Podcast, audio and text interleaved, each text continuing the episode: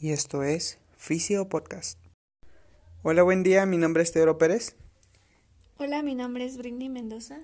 Y bienvenidos al episodio número 12 de nuestro segmento semanal Fisio Podcast. El día de hoy hablaremos sobre la hiperlordosis lumbar.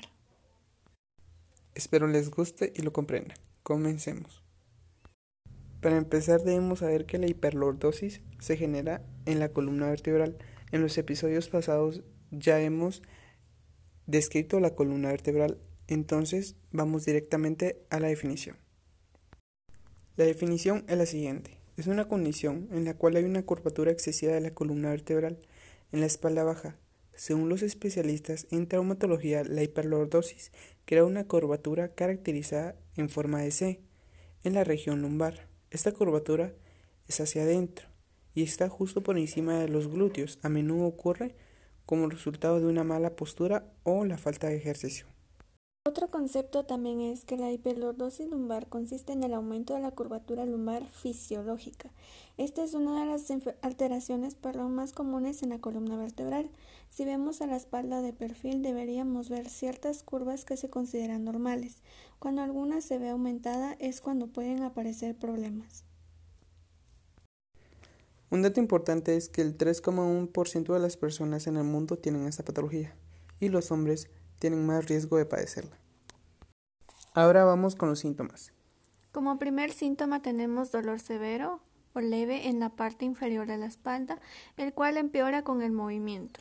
Como número 2 tenemos columna vertebral con una curvatura excesiva. Esto provoca que el abdomen y los glúteos sean más prominentes en la vista de perfil.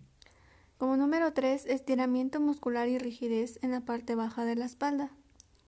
Como número 4, daño en la columna vertebral y los tejidos blandos en la región lumbar. Ahora vamos con las causas. Como número 1 tenemos mala postura. Cuando una persona está sentada, los músculos de la región lumbar pueden contraerse demasiado al momento de tratar de estabilizar y sostener la columna vertebral.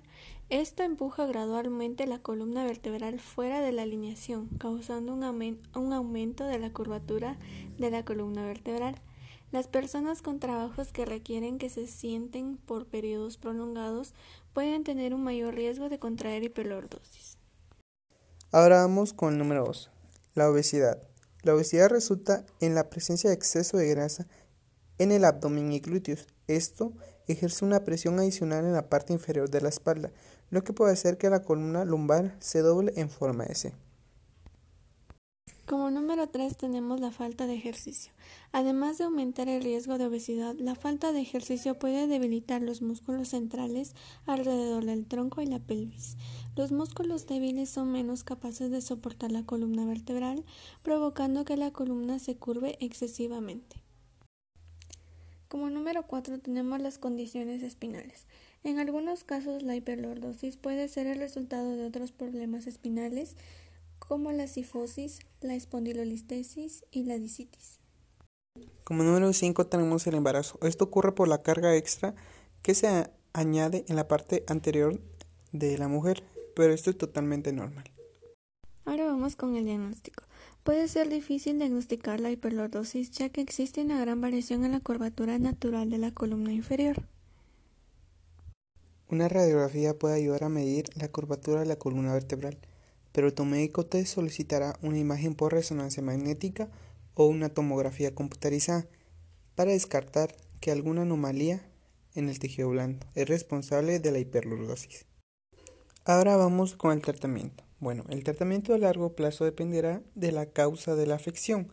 Si la hiperlordosis se relaciona con un problema estructural de la columna vertebral, puede ser necesario referirlo a fisioterapia o un especialista en espaldas. Cuando la obesidad puede ser un factor contribuyente, es probable que debas seguir una dieta para perder peso. Esto puede incluir terapia física, ejercicios de estiramiento para ayudar a fortalecer los músculos centrales y así mejorar la postura. Ahora bien, ¿cuándo debemos acudir a un traumatólogo? Debemos acudir a este si el dolor de la espalda empeora y si experimentamos algunos de los siguientes síntomas a mencionar una curvatura persistente en la espalda baja, incluso cuando nos inclinamos hacia adelante, hormigueo o entumecimiento en la espalda, brazos o piernas, espasmos musculares y problemas de vejiga o intestino. En la mayoría de los casos, la hiperlordosis se debe a factores específicos del estilo de vida de cada persona. A menudo, mantener un peso saludable y hacer ejercicio con regularidad puede mejorar los problemas con la postura y el dolor de espalda. Si el ejercicio no aliviara los síntomas de la hiperlordosis, es mejor buscar un consejo médico. Hemos llegado al final de este tema. Espero les haya gustado y lo hayan comprendido. Y recuerden que si tienen dudas sobre este tema o quieren saber más sobre temas relacionados a fisioterapia, se pueden comunicar con nosotros. Mi número es 3309-9793. Y el mío es 3077-2175. Y también nos pueden buscar en Facebook como Teodoro Pérez. Y Britney Mendoza. Y el tip del día de hoy es... Y recuerda que si algún familiar o tú sufres esta deformidad, hay muchos efectos positivos de algunos ejercicios sobre la curvatura de la columna inferior, la fuerza muscular de la espalda y el dolor crónico de la espalda baja. Alguno de ellos es abdominales, ejercicio de Superman, levantamiento cuadrúpedo de brazos y piernas, sentadillas, lagartijas a la inversa, lagartijas con el antebrazo, elevación de caderas.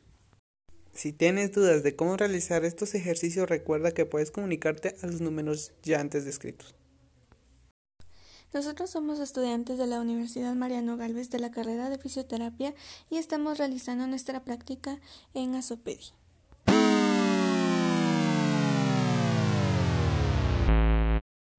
Y esto fue Fisio Podcast.